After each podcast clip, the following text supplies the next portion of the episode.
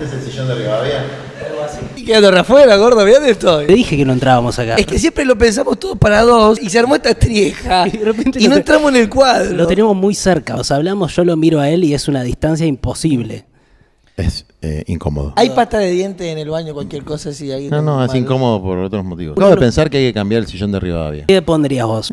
Un banquito, de, un banquito, ¿Algo más austero? una banqueta. Es lo que te dirían por esto, ¿no? ¿Qué me dirían? ¿Comunista? No, sí, como, como mínimo. Podríamos poner, no sé, la hamaca paraguaya de Artigas. ¿Pueden presentarlo? Ok, sí, perdón, no. Por si hay alguna ¿podemos- persona. arrancar, porque si no es como difícil. No, como que nos Tiene que metemos en haber algo. como un marco. Es eh, Juan Grabois, candidato presidencial. En una cosa que nosotros no hacemos, Juan, que son entrevistas, eh, la- veremos cómo sale esto. Yo, por un lado, tengo ganas de que salga bien, por el otro lado, me da miedo que salga bien, porque si sale bien, vamos a tener que repetirlo mucho y nos van a pedir que lo sigamos haciendo. Pero vamos a hacer un intento. Eh, El miedo al éxito. Gracias por venir, Juan. El miedo al éxito es uno de los 26 cuadros clínicos de un libro de un gran psicólogo post-freudiano que se llama Berger, que se llama el libro Masoquismo psíquico y regresión oral. Y uno de los, Ya. de los cuadros eh, clínicos es el miedo al éxito. Eso hace eh, también que a veces uno no quiera ir a fondo con ciertas cosas y se relaja. ¿Para qué lograrlo si eh, no quiero triunfar? Y la, la dipsomanía es otro, que es el alcoholismo. Ok. No, bueno, yo bebí poco. está bien. Sí, Tommy, Tengo dos vasos nomás. Te dije que por ahí, sí, aparte estamos muy cerca y se siente hasta acá, ¿entendés? Es como. eh, hoy vamos a probar algo con Juan, eh, te cuento que es. Ya no, lo- no lo voy a ocultar. Porque tenía el vaso en un rincón a propósito. Escuchame. Y dije, listo, no. Eh, Hay un no, formato que vamos a inventar. Sí, vamos a probar un formato hoy de entrevista que es. eh, ¿Cómo le habíamos puesto? Yo tengo una. Yo Te- tengo una. Yo tengo una, que es así, pues sabemos que vamos a necesitar meter preguntas y los dos somos muy distintos. Él es más como ya lo ves y yo soy más como me ves a mí. Entonces yo voy a tirarte cosas por ahí más políticas, más qué sé yo. Él va eh, a hacer lo que él hace. Yo tengo una. Entonces va a decir, yo tengo nos una y permite, la tiramos. Nos permite que no haya contexto, que podamos salir con cualquier pregunta. Si hace falta ¿Yo tengo que mirar ahí o te, es como tengo que- que mirar alternativamente a cada uno de Estamos definiendo un formato, o sea que en realidad es como Si te nos sientas- alejamos más, me siento. ¿Me puedo alejar más? Sí, O- dale, dale. No, o sea- hay un tema con la cámara, El que es que foco. todos tenemos que estar más o menos a la misma distancia de la cámara. Ah. O sea, si podés venir un toque más para adelante, Todo ahí, es por el- lejos. Es medio CQC, no me gusta. ¿Todo es por el aliento mío esto? No, no, porque Yo era notera de CQC, sabía, ¿no? ¿En No serio? sabía. Sí. ¿Y cómo te trataba Pergo? No me crucé con Pergo. A Pergo lo conocí, de hecho, hace un mes. Mira. Eh, o sea, soy de la época post de Ernestina y, Sí. y de Petinato. Ah, claro. De esa época. Pero sí, hice toda la. O sea, laburé ¿Cómo te asisten- trataba Petinato? Como el orto. Mm. La idea tuve- una- un segundo de pensar si ser honesto o no y di- dije, ¿por qué no? La verdad que me trataba como el orto, la pasé muy mal. la pero idea todos la pasamos igual es, que las preguntas eh, se las Sí, hacemos sí, a Juan, sí, ¿eh? es verdad. Es algo que me dicen seguido los periodistas y nunca entendí muy bien por qué. Es que ya tenés mucho training, boludo. Nosotros no hacemos esto y vos estás en entrevistas todo el día. Pero, eh, ¿por, qué la entrevista tiene que ser que vos me preguntás y yo no te puedo preguntar? No, no, este justamente es más un diálogo. O sea, si vos tenés una en algún momento, si yo tengo una y tirás una pregunta. Ah, es como así el juego. Yo tengo So- una, está bien. Solo sumarse un toque al formato. A- arranquemos, arranco yo con una eh, para, para empezar. Ahí, ¿Tiene presentación algo? ¿No es, es así? No, es así, ya estamos. En una. Ya estamos adentro. Acción. Eh, en realidad, para mí, la primera que te quería hacer es, eh, hoy venía pensando, estamos en una época en donde da la sensación de que está todo muy derechizado o que está más derechizado, pero en esta época es como que vos creces, o sea, vos creces como un fenómeno. Entonces, supongo que la primera pregunta es, ¿cómo interpretas vos eso? Como, o sea, ¿no está derechizada la población? ¿Hay una parte que no? ¿O en realidad vos sos una especie, pero también esta es una cosa que me tiraron, Grabois es una especie de Milei desde la izquierda, o sea, que capitaliza algo del descontento, pero desde otro lugar. ¿Cómo lo ves vos? Primero, si así fuera, mi ley sería un Grabois de derecha. Porque es nuevito, mi ley. Es como una estrella fugaz. Eh, yo milito desde muy chico. Lo cual no tiene nada de extraordinario, pero Estabas primero. estaba primero, loco, no me. Hacete no me de abajo. me ningunen. Hacete Hacete de de abajo, abajo. Milei. A Milei se la pusieron toda la torta, salió en todos los canales de televisión de un día para el otro. ¿sabes?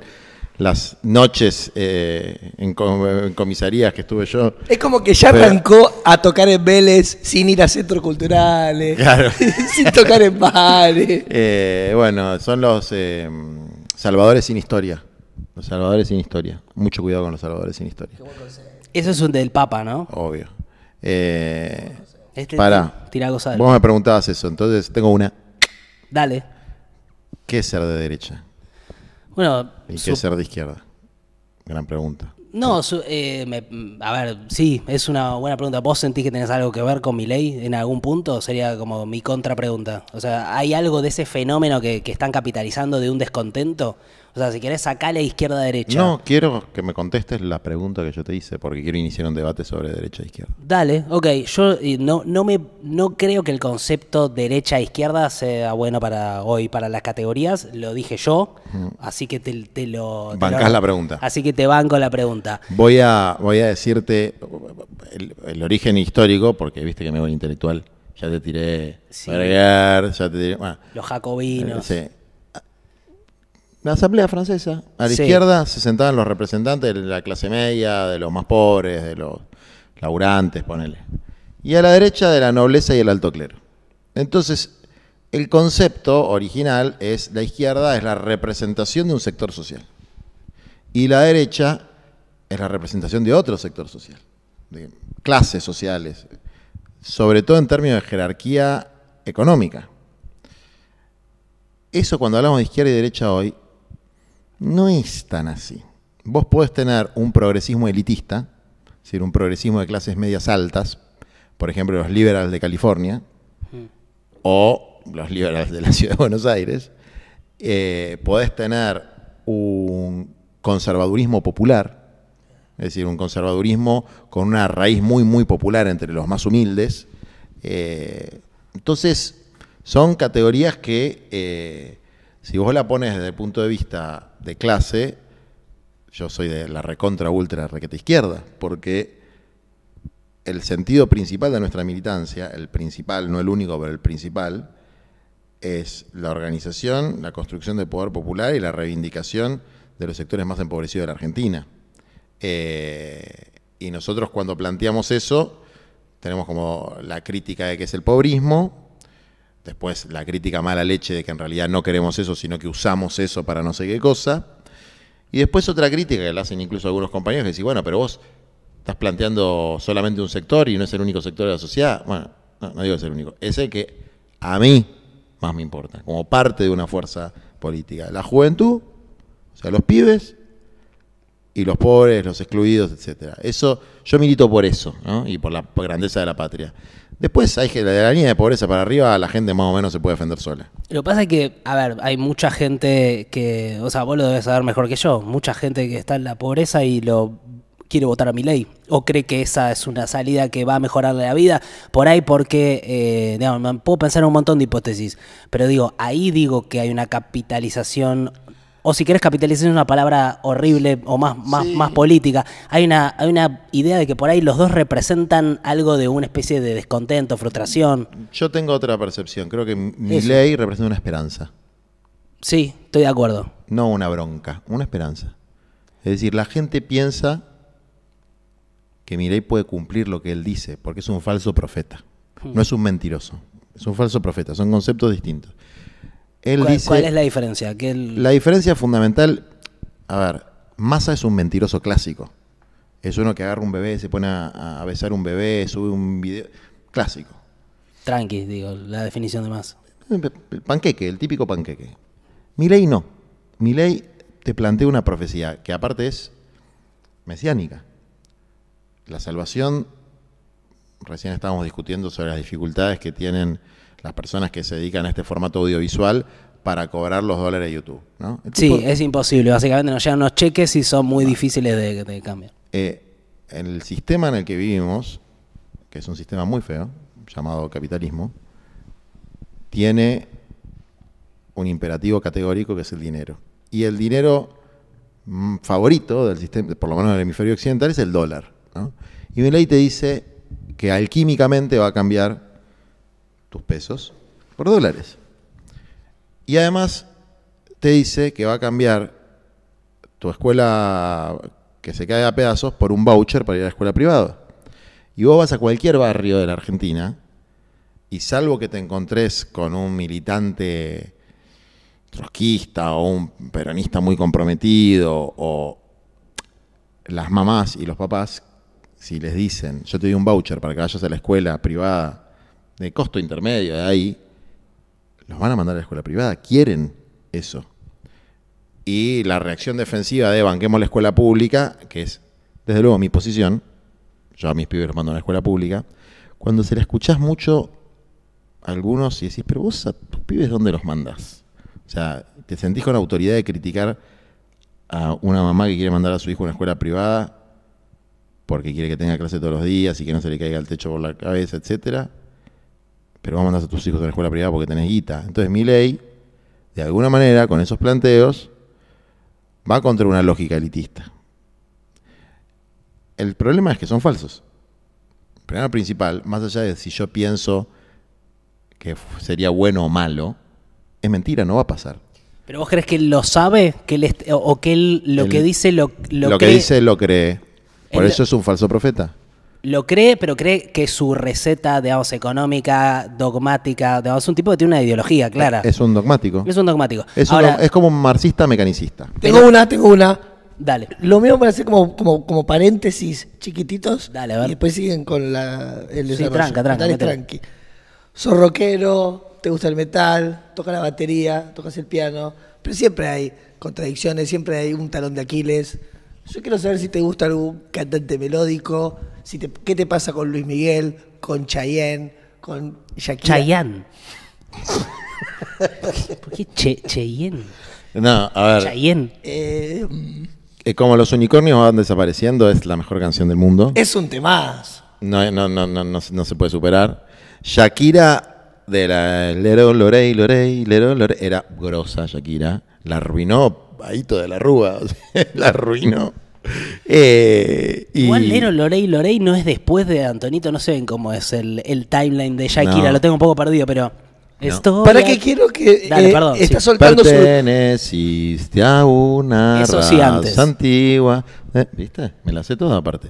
Y... Hay un lado melódico acá, ¿eh? No, hay, hay, hay, me lo digo. hay, hay balada, hay balada latina acá. Luis Miguel no sé si tanto. eh, no, no me gusta Luis Miguel. Pero no me molesta tampoco. Bueno, pueden seguir con sus cositas. Sí, no, te- es que mm, voy a pasar de mi ley, porque me parece que. eh, Sí. Sí, ¿no? Pasemos. Interna del. eh, quiero ir un poco a la interna de la oposición, pero más que nada porque estamos en unos días en donde se está debatiendo eso. ¿Vos qué percibís de interna eh, la reta Bullrich con el juego de Macri ahí? ¿Qué, qué Yo lees? lo que leo es que el sistema político es un asco.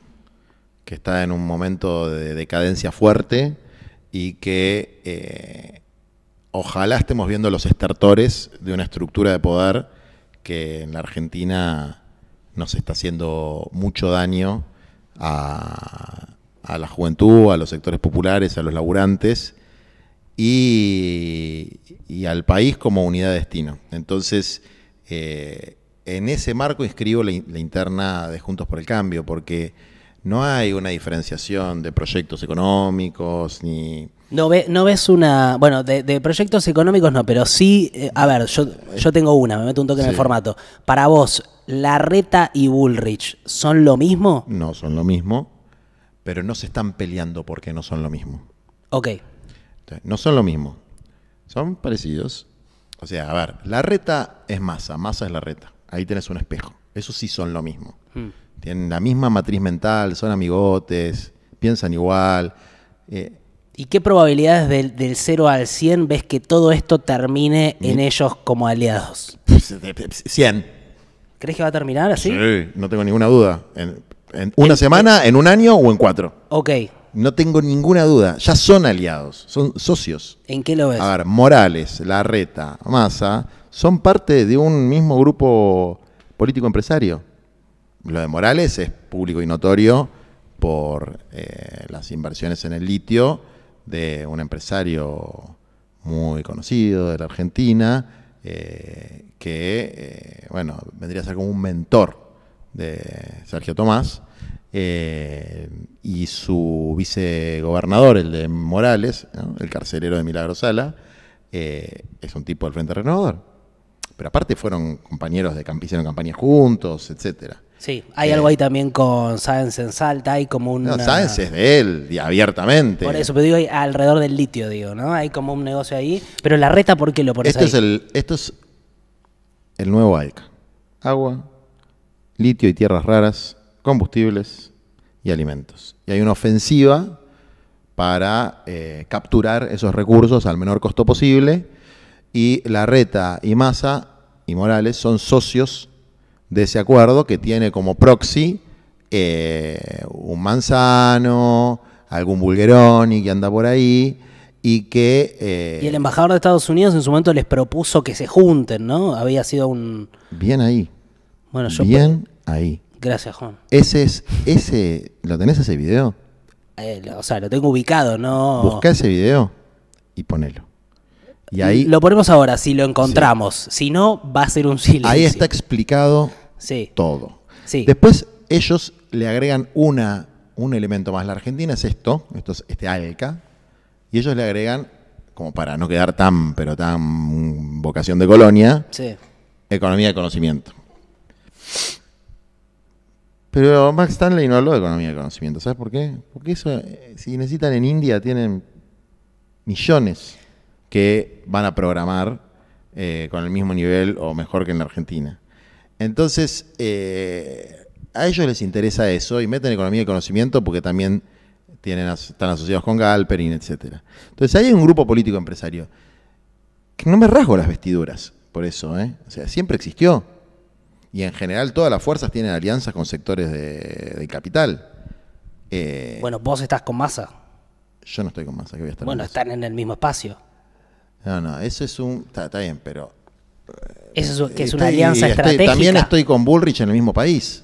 No, no ¿Me ¿Entendés? Si, si vienen, y si mañana viene una invasión eh, japonesa, eh, supongo que muchos vamos a estar peleando contra los japoneses, aunque seamos de visiones opuestas. Está bien, Mira, pero- una ah, pero- coalición, una coalición es eh, una coalición como el Frente de Todos, sobre todo, es una alianza electoral de naturaleza táctica, donde se mezcla y se confunde muy fácilmente lo que son los principios, las convicciones, los programas y los intereses particulares de las facciones y de las personas. Entonces, eh, a nosotros nos conviene electoralmente que Massa esté en esta coalición, pero no nos conviene políticamente que hegemonice la coalición. Que es lo que viene pasando, Es digamos. lo que viene pasando. Por eso nosotros combatimos esa hegemonía, porque esa hegemonía implica una subordinación a la voracidad de los intereses del capital, al saqueo del litio y las tierras raras, del agua, de la plataforma marítima, de los alimentos, de los combustibles, a la destrucción del plan nuclear argentino eh, y a su supervisión por parte de la Secretaría de Energía norteamericana. Es decir, todo lo que implica una estrategia de nueva industrialización de la Argentina, que no sea una entrega vil de nuestros recursos, está siendo socavada por este, esta amplia avenida del medio que ahora tiene un carril en Juntos por el Cambio y otro carril en el Frente de Todos. Tengo, tengo una. Dale, dale, dale, dale. vos. Em, capitalismo, estrés, no podemos más. Plan hipotético, ojalá nunca pase. A Juan Grabois le agarra un ataque de pánico. Y el, el médico le dice, Juan, usted se tiene que ir a una isla, hay ahí en Entre Ríos, cerca de Rosario, una muy linda, tranquilo que no van a estar quemando nada en eh, ese periodo. Te tenés que llevar tres libros, tres películas y dos políticos. Pero pará, los políticos tienen. No, pues si no vaya gente de su espacio, decirle que no sean de su No, espacio. bueno, ah, bueno, eh, a lo que vos quieras. Pero- Seamos médicos los dos. ¿Comida tengo o son políticos que tengo que matar y después comérmelos? Como- No Me sé, gusta esa, ¿eh? Porque eso cambia un poco. Dicen el- que es muy rica la carne humana. no sé, estoy viendo una serie que se llama Yellow Jackets, que es como... es ¿Comen que- carne humana? Sí, es tipo la de los Andes, eh, Sí. pero un poco más, eh, Más heavy. más heavy. Bueno, eh, comemos comida. Recomendación. Comemos comida que tienen ojitos, que tienen riñones, que tienen corazón, que tienen muchas cosas que tiene un humano. Que son animalitos.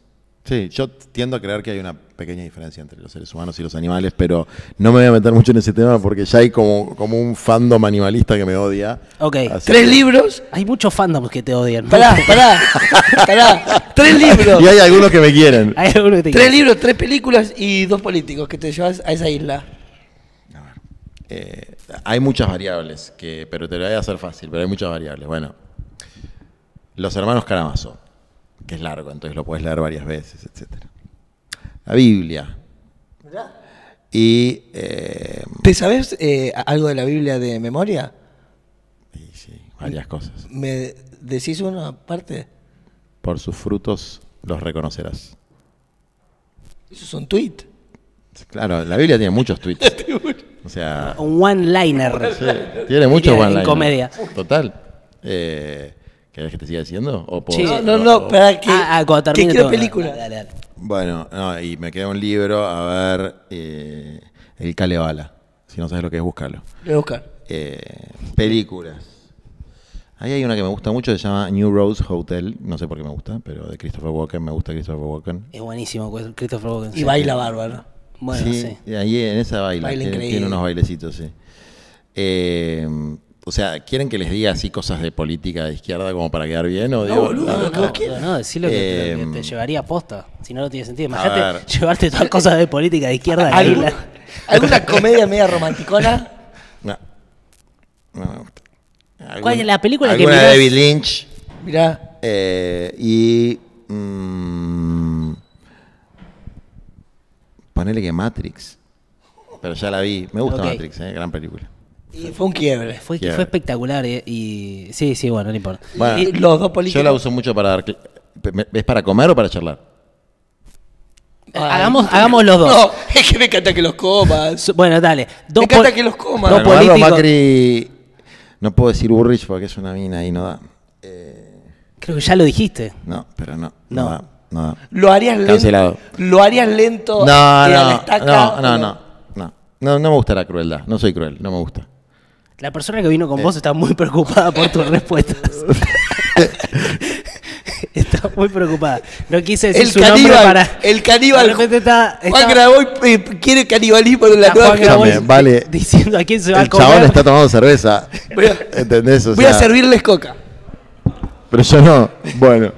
Eh, no, bueno, dos políticos para conversar. ¿Tienen que estar vivos o pueden ser muertos? Hagamos vivos. Vivos. A ver. Uh. ¿Qué? ¿A dónde fue? ¿Por qué se fue de repente? ¿A servir coca? Ah, está bien, dale. Ok. O- Obama y Putin. Obama y Putin. ¿Y, y por qué? ¿Por qué Obama, ponele? ¿Te, parece interesante? tiene- me parece que la experiencia de tantos años gobernando la principal potencia, algunas anécdotas interesantes debe tener. ¿Leíste el libro? No lo leí, pero lo voy a leer. Pero el libro es para es para la tribuna. Que, Eh, o sea, no, eh, si vos lo tenés en una isla un año, te vas a enterar de Te todo. vas a enterar de todo. Sí. Es muy bueno el libro igual, ¿eh? Y, y sí, Putin, estoy de acuerdo. Y si no, no, no quiere contarlo, cocinás y punto. No lo voy a contar. Escúchame, ¿sabes qué? Algo que me surgió cuando decías lo de la Biblia. ¿Qué onda el Papa? Pero no políticamente, como en el... ¿Cómo? ¿Qué, qué, qué onda él? ¿Es un tipo de qué estilo? Mm, No voy a introducir al Papa Francisco en una conversación donde estamos hablando de canibalismo. La verdad que tenés razón, te pido disculpas, sí, sí, pudo haber sido un poco mucho. Eh, bueno, sigo con la parte política que me interesa. Eh, quiero cerrar con esto. Sí. ¿Va Massa de candidato a presidente o a do vice? Esa Sí. situación, te bajás. ¿Qué haces? ¿No me escu- ¿Vos, ¿Vos seguís la política? Yo sigo la ¿Y política, qué sí. dije? Vos dijiste que si va, yo creo que, es que yo creo que te bajás de todas maneras. Ni en pedo. Vos dijiste, si va Massa de pre- si va cualquiera que no sea Guado, Axel o Cristina, Sí, o Máximo, O o, Máximo. Mayra, o Anabel, o Luchi, o, O cual- sea, si- cualquiera que no sea un si hijo van- de la generación 10 más. si van ellos como candidatos a presidente, yo me bajo. Si va No, yo no, cualquiera no, de yo ellos. no es que me bajo, yo Bajo mi voy candidatura a, la buscar- interna. voy a buscar un acuerdo. Pero bajás tu candidatura.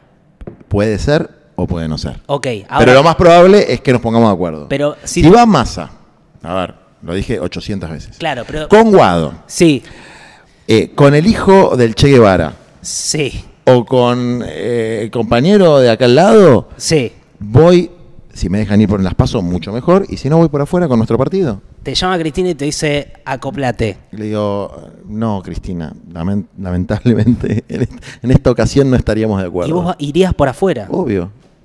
Ok. Y bueno. sacaría un montón de votos. ¿Y qué crees que va a pasar? ¿Cómo se va a terminar definiendo eso? Ya te dice que va a pasar. Antes, rápido, eh, abro una. ¿Cómo se llama el concepto de lo que es un estamos desastre el formato. ¿Cómo se llama el concepto de lo que estamos haciendo? ¿Eh? Va- Vale, vos decís que Tengo esto, una. esto Tengo me una. está restando fuerte, ¿no? Tengo una. Tengo una. Volvías de la escuela cuando eras chico. ¿De Todo ¿Cuál, ve- cuál de ellos?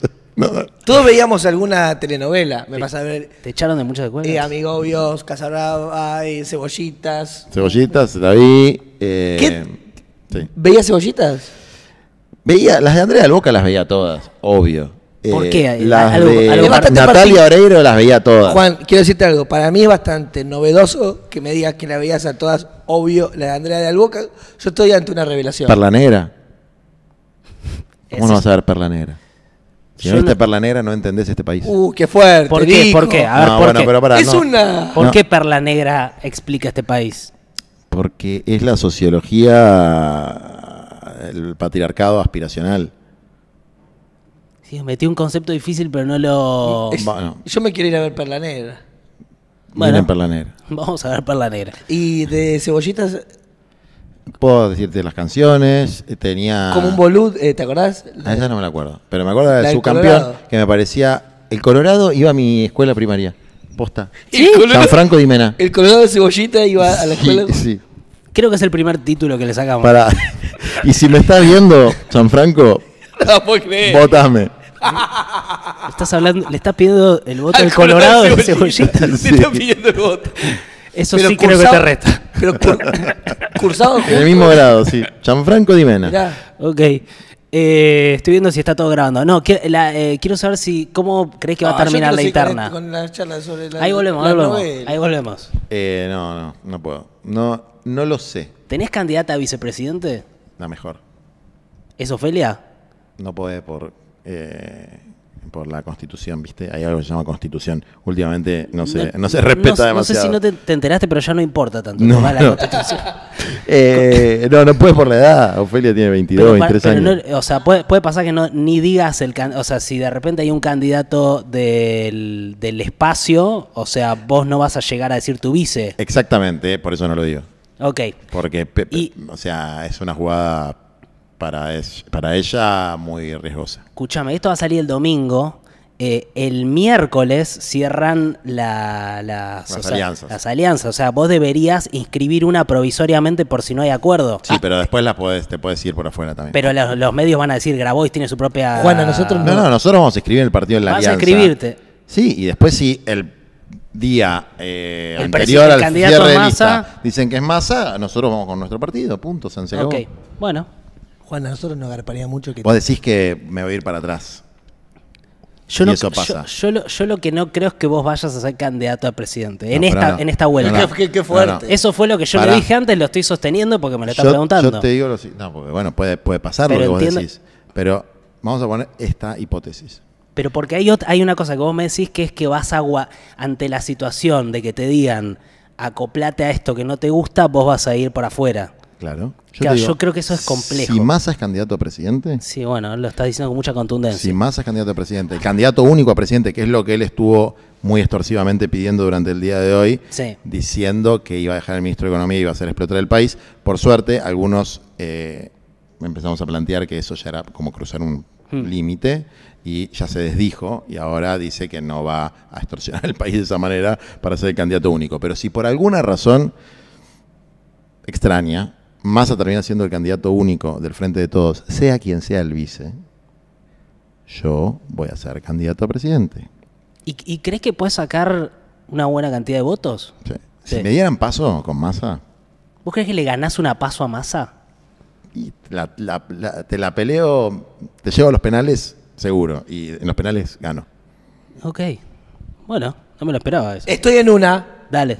Em, volvemos al colegio Y hay eh, banquitos, como sabemos. Yo estoy chequeando con Son- Vale a ver si Y hay gente- estoy arruinando todo nuestro trabajo Y colectivo. hay gente. Yo fui coacheado por Te gente lleva- que vos conocés, así que cualquier cosa yo no tengo nada que ver, ¿eh? Sí, mis niveles de coach igual son artesanales. No, son zaparrastrosos. Unos rosarinos zaparrastrosos. Es tiempo de lo genuino. Bueno, en, en el colegio hay ubicaciones y a veces adelante, por ahí, eh, obviamente estamos hablando de arquetipos, adelante van los olfa. Y los que van atrás, se sientan atrás, por ahí hacen quilombo, aprueban y hacen quilombo. ¿Cómo te ubicabas geográficamente En eh, secundario. en esa aula? ¿Vos sabés que siempre fui adelante? ¿Primera fila? Sí, ¿Qué o segunda. Un olfachón. No, nunca fui olfa. Siempre fui Un muy conflictivo. un bando de primera fila. Es raro. Es muy raro. Sí, tengo Rompe que la sobre eso, sí. se parece a tu asociación con el marxismo y el catolicismo, que parecería que no tienen nada que Nah, ver. eso es más viejo que la, que la escarapela. ¿eh? El, Ah, el- falta- cristianismo revolucionario es más viejo que la, que la escarapela. De hecho, el cristianismo inventa el marxismo, digamos. La, el socialismo utópico es una creación cristiana. Pero, sacando eso, es verdad que es raro mi ubicación en el aula. Es raro. Eso te parece más raro que. Por ejemplo, otra que te digo. Yo nunca fui, nunca fui. Ser un conflictivo en primera fila, un conflictivo no quiere estar. siempre fui conflictivo, pero nunca me copié. Sigue siendo un conflictivo en primera fila. Nunca me copié. ¿Y amonestaciones te, te pusieron? Sí. O ¿Qué sea, hiciste? En quinto año, Vilma Saldombide, rectora del ILSE, Instituto Libre de Segunda Enseñanza, me pone el tope de amonestaciones, que creo que eran 24, y me dice, o te cambias de colegio o perdés el año. Imagínate, perder el año en quinto, te querés matar. Te querés matar. Que me tuve que cambiar de colegio. ¿A quién crees que votaría ella hoy? Hitler. Escúchame, eh, quisiera hablar un toque mínimo sobre. Tengo una. Quiero hablar un poco de propuestas, eh, porque me parece como que ahí hay algo que es. eh, mencionaste un poco. Ah, él es el que vos me dijiste que decía que los candidatos no tenían propuestas. ¿Vos? Sí. Pero no te mencioné a vos en ese video. Ah, pero yo soy candidato y tengo un montón de propuestas. vos y tenés ca- bastante so- elaboradas. Sí, lo sé y las vi y eh, me ¿Qué te pa- parecen? Lo, lo, vinieron picanteando en el auto. ¿Sabes cuál, es el, ¿Sabes cuál es para mí el tema? Sí. Es. eh, yo me metí. O sea, el tema del litio a mí me, me, me pareció desesperante. Sí. Y. No puedo dar como un nombre concreto, pero sí hablé con gente de cierto Sí. nivel de poder en, el- en la administración Sí. y me doy cuenta que lo que hay en este gobierno es como una falta total de, eh, de voluntad de, de hacer algo y con el litio tenemos este problema que es todos los lugares de explotación de litio ya están tomados. ¿Y? Entonces vos deberías, en la situación en la que tenés hoy, pasarlo a un ámbito nacional que puedes hacerlo a partir de la Comisión de Energía Atómica, por ejemplo, sin tocar una coma, Así pero es. deberías revertir las tenencias o reclamarle a las empresas una participación. O sea, es un nivel ya de... Está tan avanzada esa, esa, esa toma de tenencias de litio que cómo haces para... Porque digo, entiendo el... La Pero, parte de cuando Rescindís, rescindís los convenios, es una definición soberana. Hay miles de formas de hacerlo. Miles de formas de hacerlo. Primero, te doy formas sencillas. Se puede expropiar, la nación puede expropiarle los yacimientos de las provincias. Claro, pero me, me- pero me estás hablando de, de algo. Para, segundo, eh, como vos muy bien dijiste, la Comisión de Energía Atómica tiene facultades sobre la explotación del litio. Tercero, ¿desde cuándo no se pueden rescindir los contratos? A ver. ¿vos cómo te pensás que hizo Evo Morales para resolver el problema del saqueo del gas en Bolivia? No, no, no. Fue con un ejército a matar eh, empresarios. Claro, el- Hay miles de formas legales de hacerlo. Tenés que tener la voluntad política y la capacidad de resistir la ofensiva de esos sectores, que siempre es política, porque jurídicamente un país soberano sobre sus bienes naturales tiene capacidad de acción. Pero los que están haciendo la resistencia principal, no, o sea, obviamente está fogoneado por las empresas, pero son gobernadores. Estás a- estamos ya con una situación de provincias que, por una cuestión histórica de marginación, de pobreza, Vamos a ¿vieron? hablar de Jujuy, por ejemplo. Bueno, podemos hablar de La Rioja también, pero sí, hablemos, Pero hablemos de de Jujuy, Catamarca. de sí, Jujuy. hablemos de Jujuy, dale. No, porque con, con Quintera, que es el de La Rioja, nos vamos a poner de acuerdo. Vamos a hacer un- un- una empresa mixta, no va a haber problema. Bueno, Jujuy. Intervención federal. San se acabó. Sí, claro. O sea, me- pero me estás hablando de algo que en la discusión actual, la verdad, Pero no yo te voy a decir, yo te digo lo que yo voy a hacer cuando sea presidente, no lo que digan los, lo que, obviamente todos No, los que están entongados con el negocio del litio te van a decir que no se puede. Lo que siempre se dice acá es no se puede. Claro, pero ¿sabes Es mentira que no se puede. Pero ¿sabes por qué yo te digo? Sí se puede. Sí, estoy, estoy de acuerdo con eso, pero eh, el problema es que después vos llegas con una coalición que tiene adentro a gente que participa directamente del negocio del litio o que tiene una vinculación con los gobernadores que no quieren cambiar nada de todo eso y es después yo, o sea, no veo, veo bien la propuesta, la, la veo como no veo el camino en donde eso está avanzando ni puede avanzar. Hoy con este gobierno está una situación de total neoliberalismo y que las empresas hagan lo que se les cante en ese ámbito seguro. Está bien, pero a ver, yo te puedo decir Lo lo, que harías haría vos. si fuera Lo que presidente. harías vos, está bien. Pero ¿crees que se puede hacer? Pero no me cabe la menor duda. Hay cosas muy difíciles de hacer. Esta no es una. Ok. Hay cosas muy, por ejemplo, la reforma integral del sistema educativo en la Argentina es muy difícil de hacer. A ver, a- Porque es un sistema un eso. muy ¿Cómo se- complejo, cómo con sería? 400.000 docentes en la provincia de Buenos Aires, donde los... ¿Qué es lo que cualquier per- per- persona que, fue a la escuela pública, que sabe que le interesa, lo que hace que una escuela funcione bien es el director la directora. Los directores no tienen formación en conducción educativa. No existe eh, la formación en conducción educativa. La física es una carrera estratégica en la Argentina, pero eh, tener un eh, profesorado de educación inicial no es una carrera estratégica en la Argentina. Hay una cultura eh, que se ha ido perdiendo, donde hay una épica de la educación. Sí. Incluso los liberales ilustrados, como Sarmiento, que trajeron algo muy importante a la Argentina, que fue la educación pública y gratuita universal. O sea, Sarmiento fue efectivamente un prócer en la Argentina, más allá de sus posiciones racistas, etcétera. En los hechos prácticos, lo que hizo con la escuela fue extraordinario. Hizo de la Argentina un país con los mejores niveles de educación del mundo. Eh, entonces, eso tiene una complejidad muy grande porque estás trabajando con cientos de miles de seres humanos. Hay que generar un cambio cultural, los cambios culturales son muy lentos, etcétera. Te puedo asegurar que tomar una definición jurídica sobre integración accionaria de una sociedad anónima con mayoría estatal, como es IPF, por ejemplo, que podría ser un modelo válido para la explotación, la extracción y el refinamiento del litio y el valor agregado. Un modelo como IPF, 51% pública, 49% privada eh, en el mercado, que es un modelo absolutamente reformista, digamos, pero que no es esta verga que tenemos ahora, que es un saqueo infame, eh, no es muy difícil, te lo puedo asegurar. Y te quiero preguntar algo. Mucho más difícil es reformar la policía.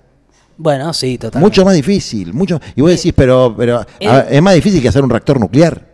Porque hay un- una materia que es la más compleja, que es el ser humano.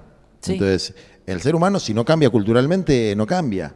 Entonces, si la cultura dominante es la cultura del consumismo, de aplastar la cabeza al otro, etcétera, y la mayoría va a ir buscando las vías para alcanzar ese objetivo. Y el que tiene poder eh, va a aplicar ese poder de la manera más brutal para alcanzar ese objetivo. Desde el jefe de calle de la comisaría quinta hasta el magnate de la multinacional del litio. Entonces ahí hay un problema cultural. No es simplemente un problema de decisión política y de, digamos, de orientación y de coraje.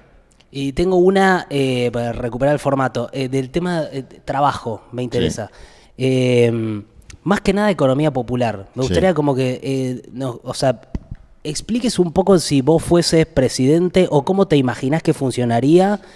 eh, porque hay un, como un argumento, eh, no te calientes con el argumento, te traigo un argumento. El argumento es eh, la economía popular en realidad lo que hace es impedir que se generen trabajos genuinos. La palabra... Ese, era lo- ese argumento no lo escuché. Bueno, sí, o sea, es como los planes lo que hacen Ah, es sostener... Sí, Lo que pasa pero que bueno, los planes... El concepto de economía popular es un concepto que eh, asociarlo a, lo- a- a los planes. Bueno, ahora te voy a explicar todo, pero yo como creo que debería funcionar la cosa. digamos. Nosotros debemos entender que hay tres sectores económicos en Argentina.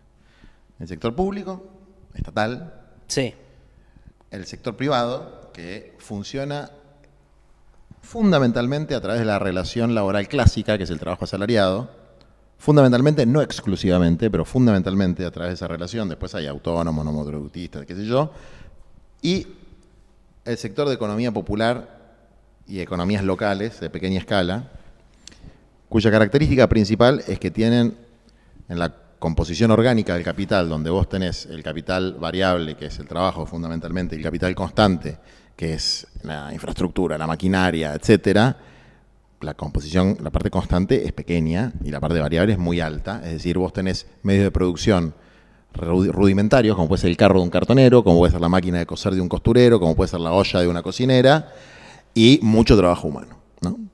Y esas tareas eh, son las tareas que realizan por lo menos 5 millones de argentinos, de los cuales solamente reciben un salario social complementario, que no es un plan, es un salario social complementario, lo que dice la ley, que últimamente importa poco, efectivamente, un millón y trescientos mil, esos 5 millones de argentinos trabajan en distintas ramas de la economía popular. Venta ambulante, ferias populares, artesanías, costura, reciclado, tareas sociocomunitarias, tareas de cuidado intradomiciliarias, etc. O sea que trabajar, trabajan. Lo que no tienen son derechos. Si uno ve los índices de desocupación en la Argentina, son muy bajos. Y ve los índices de pobreza, son muy altos. Entonces, ¿qué es lo que nos... Eh, eso da cuenta de que hay un sector muy grande de laburantes que está en la informalidad. Eh, y la informalidad se explica en gran medida por las tareas de la economía popular y en menor medida por eh, los casos de fraude laboral o de relaciones de dependencia no registradas. Entonces, un plan de mejoramiento de las condiciones de vida de los trabajadores, primero tiene que partir de la base de que desocupados, en, el sentido de gente que está tirada en su casa mirando para arriba, eh, vagos, eh, todo eso es un mito, no existe, no hay nadie que sea así, es el 0.00001.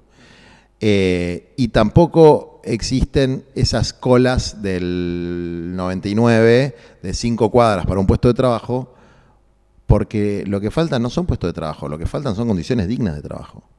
Sea, la gente tiene laburo en este momento en Argentina. ¿Y cómo pero no gana un mango. ¿Y cómo haces en, eh, digo, en un contexto de esa informalidad para mejorar las condiciones? Entonces, el problema de la informalidad tiene varios aspectos. El principal y más importante tiene que ver con los derechos laborales y con el ingreso. Hay todo un sector que va, por lo menos desde nuestra perspectiva de cómo es la evolución del capitalismo, que es una perspectiva de bastante sentido común, que lo dice desde el Papa hasta Elon Musk. Digamos. La robotización, la informatización, la deslocalización, la biotecnología, bueno, generan algunas pequeñas modificaciones en el mundo del trabajo. Sí. Entonces, que el paradigma del trabajo asalariado con convenio colectivo de manera permanente en una empresa no va a incluir a todas las personas, es mentira eso. Eh, entonces, todas estas formas laborales nuevas tienen que tener formas de derechos nuevos. Y el principal derecho que tiene un laburante es a tener un salario digno. Entonces, lo que nosotros queremos que pase es que se universalice el derecho al salario social complementario, que es cualquier persona que tiene una actividad en el marco de la economía popular, de las economías locales, con un ingreso inferior a lo que te permite vivir dignamente, que hoy son, vamos a decir, 200 mil pesos, esa persona tiene que tener acceso a un complemento de ingreso que sea de naturaleza universal para que no haya discrecionalidad, ni de un puntero, ni de una organización social, ni de un municipio, en quién lo recibe y quién no. Son 5 millones de personas. ¿Sabes cuánto sale eso del PBI? 1.3 puntos del PBI. ¿Sabes cuánto gastamos en exenciones impositivas para la Barrick Gold, para Mercado Libre, para el Grupo Clarín, para los jueces, que son el artículo de promoción industrial? 4.5% del PBI. Es decir, el déficit que hay en la Argentina no tiene que ver con las políticas sociales, tiene que ver con eh, los planeros VIP. Lo que pasa es que hay que revisar el presupuesto otra cosa que les propongo, si van a editar. Fíjense, regímenes de promoción industrial. Fíjense cuánto se lleva la llamada economía del conocimiento. ¿Cuánto se lleva las exenciones impositivas de los jueces? ¿Cuánto se lleva la megaminería? Se está proponiendo una edición muy compleja para la estructura que ves que tenemos. Pero bueno, créanme entonces a mí de que son 4.5 puntos del PBI, es el triple de todas las políticas sociales existentes, de todas las políticas sociales para millones de personas, el triple se lo llevan las grandes empresas. O sea, vos decís... Tengo una. Dale. Eh, y, no era así la frase que había que decir. Y ya ah, volvemos. ¿Era así? Sí, era así, dale. ¿Estoy en una? No, no, no, tengo una, está bien, dale. Igual estoy en una. ¿eh? Sí, sí, ya sé. Eh, Juan Grabois, traductor, Tengo dos juntas. Pero para explicar un poco eso, Juan es traductor. Es un tipo que traduce libros del inglés al español. Va, Pero libros, estudió textos. para esto, digo, como Sí, da- dale está como un poco de. Estudié, me, me recibí, estudié, me Claro. recibí, laburé de eso Sí, muchos años. Juan traductor es un título un poco... Si pudieras traducir un libro famoso del inglés al español, ¿cuál elegirías y por qué? Que va pegado de cómo lográs mantener un equilibrio entre la fidelidad al texto original y la adaptación al idioma de destino al traducir. Siempre hay algo que se pierde en toda traducción que nunca logra ser fidedigna. Si te duele que se pierda algo y si pensás que eso que se pierde va a algún lugar y si te da melancolía ese lugar que no sabemos si existe. Es una gran pregunta. Me toca las fiebras más íntimas de mi corazón. Me traduciría Historia en dos ciudades de Dickens y eh, creo que la traducción es una obra nueva. Siempre es una obra nueva. Que no hay forma de ser fiel. Claro, eso es como una cosa muy de Pero- los traductores también. ¿eh? Y Dickens son los autores Nos mimetizamos en un nuevo Dickens. Un Frankenstein de Dickens. en, un, en un mal Dickens, digamos. En un Dickens de, de- de baja estofa. Escúchame, entonces si ponele, eh, ponele que tenemos un encuentro con, con Biden, no sé, mañana yo me cruzo con Biden y voy y te tengo a vos al lado, eh, yo le puedo ir hablando y vos le vas traduciendo al toque a él, así, ¿eso pasa? Bueno, eso sería un intérprete. Vos no, ah, no, eso, Son dos cosas distintas. Otra cosa. Podría hacerlo igual. un mundo que no conozco. Podría- un intérprete es el que hace lo que vos decís, un traductor escrito. Pero podría hacerlo. Pero tenés un buen, muy buen inglés. Tengo muy buen inglés, sí. Ok. Me dan ganas de, de como que hablar algo en inglés, ¿Puede pero no sé charlar- cómo hacerlo. No, ¿Pueden charlar- O sea, eso me hincha un poco las ¿Cuál bolas. Ok, ¿Te parece bueno. si payo la propuesta? Sí, sí. Bueno, vos, vos también lo elegiste como Pero es mi- carrera. porque me, me encanta el idioma inglés, pero no tengo ganas de ponerme a hablar inglés ahora. ¿Qué te gusta del idioma inglés? Es un idioma muy eh, eh, sintético y a la vez que tiene muchas palabras para referirse al mismo concepto. Me Ah, gusta eso. Pero no, eh, no sabes ruso y no sabes chino. Y los sustantivos se pueden hacer... eh, Quisiera, qui- hubiese querido. No soy bueno. em, Te voy a contar la historia de cómo terminé el traductorado. Viste que me tuve que ir del ILSE, quinto Sí. año. Entonces fui a un colegio requete cheto de San Isidro, donde todos saben inglés, mucho inglés. Y yo no sabía tanto inglés. Entonces me quedé caliente, que yo no sabía tanto inglés. Entonces me fui a, a la Asociación Argentina de Cultura Inglesa, a la cultural, y me hice cuatro años de traductor de inglés y me recibí de traductor de inglés. Y ahora les paso el trapo a todos los ¿Qué Godspellers. motor a veces que puede ser el, el rencor? La competencia perfecciona. competencia. A Adam Smith en eso tenía razón. La competencia, la sana competencia perfecciona más todavía. Dice, Este título te lo van a recortar en todos los canales libertarios y... Vos hay cosas que de... Vos, vos sabés lo que... Tenés una Él cosa... sigue medio- insistiendo que Los vos y liberales- son bastante No, es que- parecidos. es que Está no, obsesionado con Me esa parece que hay algo medio, digamos, pero bueno, no sé. Pero a ver, cada los uno liberales, interpretará. la tra- tradición liberal fue una tradición en su momento libertaria. Es decir, fue una tradición antifeudal, fue una tradición de la ilustración, que tiene muchos lados oscuros la ilustración, pero que permitió romper con el oscurantismo. Después se convirtió en una ilustración elitista y para pocos. Entonces, eh, cuando se rompen las barreras del feudalismo y se, se- se liberan los siervos. El, capita- el capitalismo, como modo de producción, fue un avance en relación al modo de producción previo. Claro. Entonces, el problema es, eh, es como si yo fuera feudal ahora, ¿entendés? Sí. Eh, cuan- si era feudal en la época del esclavismo y querías que los esclavos dejen de ser esclavos, eh, era, era un avance. Entonces, eh, obviamente hay punto de contacto. La palabra libertarios no la chorearon. Mm. Bueno, la palabra, la palabra libertad, ¿no? Está muy en conflicto. eh, Sacco y Vanzetti, los mártires de Chicago, Radowisky, Severino y Giovanni, esos eran libertarios. Eh, estos son otra cosa, son entrepreneurs, qué sé yo. No sé. Entrepreneurs. Eh, tengo una, ya, no, eh, ¿cómo estamos? Sí, ya vamos terminando, pero mm, Vamos con una cada uno. dale. No, tengo una que es, me sale como la pregunta más al estilo Majul, que sería, Juan, vos controlás la calle, pero en realidad lo, lo que, lo que te quiero preguntar es esto. Eh, sí hay... que, Bueno, me, me- me imaginé a, a Magneto de los X-Men, ¿viste? Sí, sí, Moviendo sí, la calle. Moviendo la calle. Eh, no, o sea, hay una interpretación que tiene mucha gente y yo la verdad que la comparto, que es más que no una preocupación. A mí me parece que si el año que viene eh, o si el próximo gobierno viene con más ajuste con el contexto social que tenemos, puede haber mucha violencia. Eh, me, me preocupa que estemos yendo hacia eso y que no esté tan charlado. Digo, hay como un consenso, una parte importante que pide ajustar el gasto, achicar todavía más al Estado, en un contexto en donde los sueldos vienen perdiendo hace años y la situación es muy sensible. Entonces yo que pienso, vos realmente en ese contexto vas a estar seguramente en la calle, si eso pasa. Y, y también me, supongo que la pregunta es, ¿qué sensación tenés vos hoy en, en los barrios populares? Porque digo, uno pensaría con estos niveles de pobreza, no solamente se está haciendo mierda la democracia, sino que eh, uno se pregunta, bueno, ¿por qué, o sea, qué, ¿por qué no se desbanda todo o qué riesgo hay de eso? Yo no, quiero hacer el discurso clásico de la miseria es violencia, porque lo, que, lo que está pasando es que la violencia física, con mucho dolor físico, está sucediendo en la Argentina. Digamos. Los niveles de violencia, que, lo que pasa que es para adentro y no se ve. Y por ahí a veces se escandaliza que saca para afuera eso, pero si mientras se quede en la villa la violencia está todo bien. Yo deseo, espero, creo que la Argentina va a cambiar cuando los pobres se levanten masivamente a cambiar este sistema. Y creo que ahí está la fuerza de la transformación. Pero eso no lo puede digitar ningún dirigente.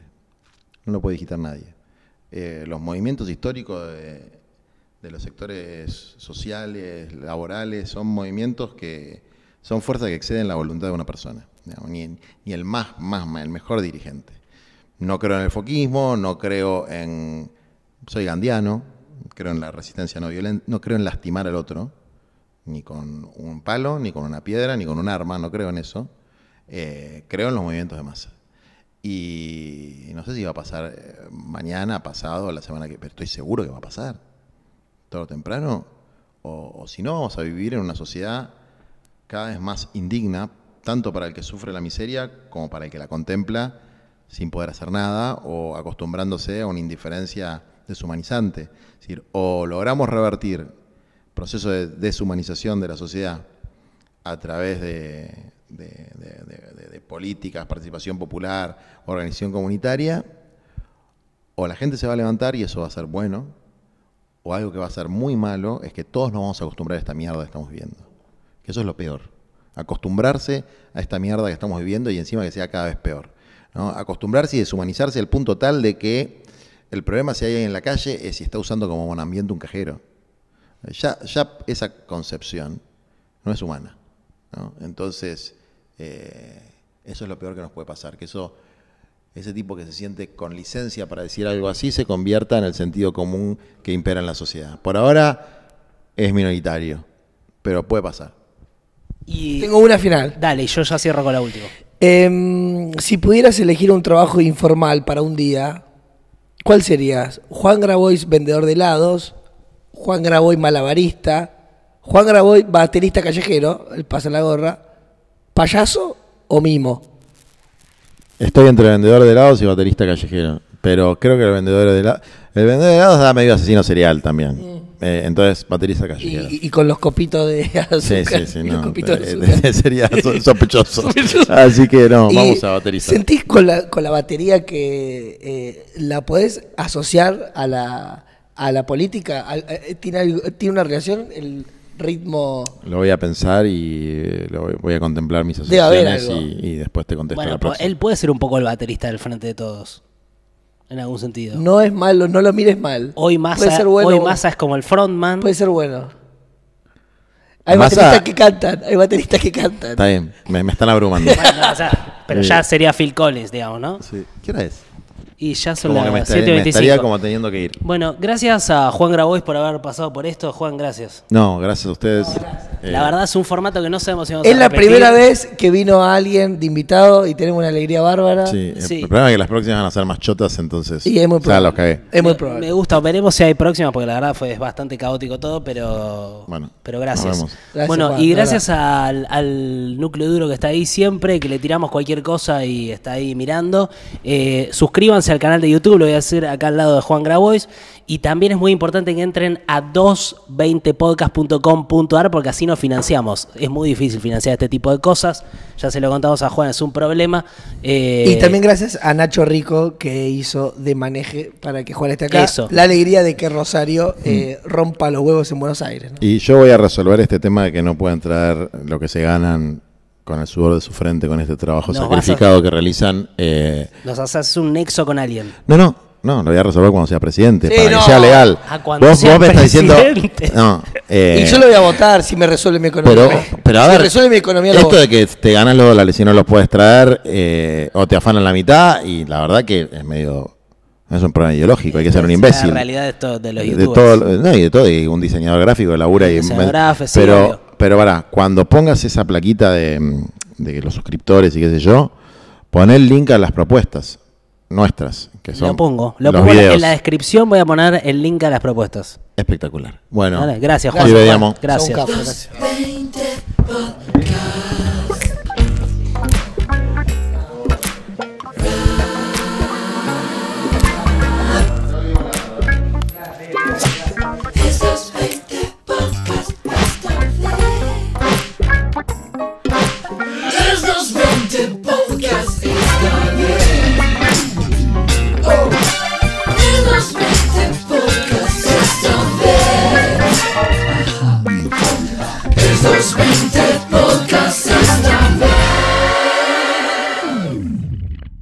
De la Lero, Lorey, Lorey, Lero, Lorey, era grosa Shakira.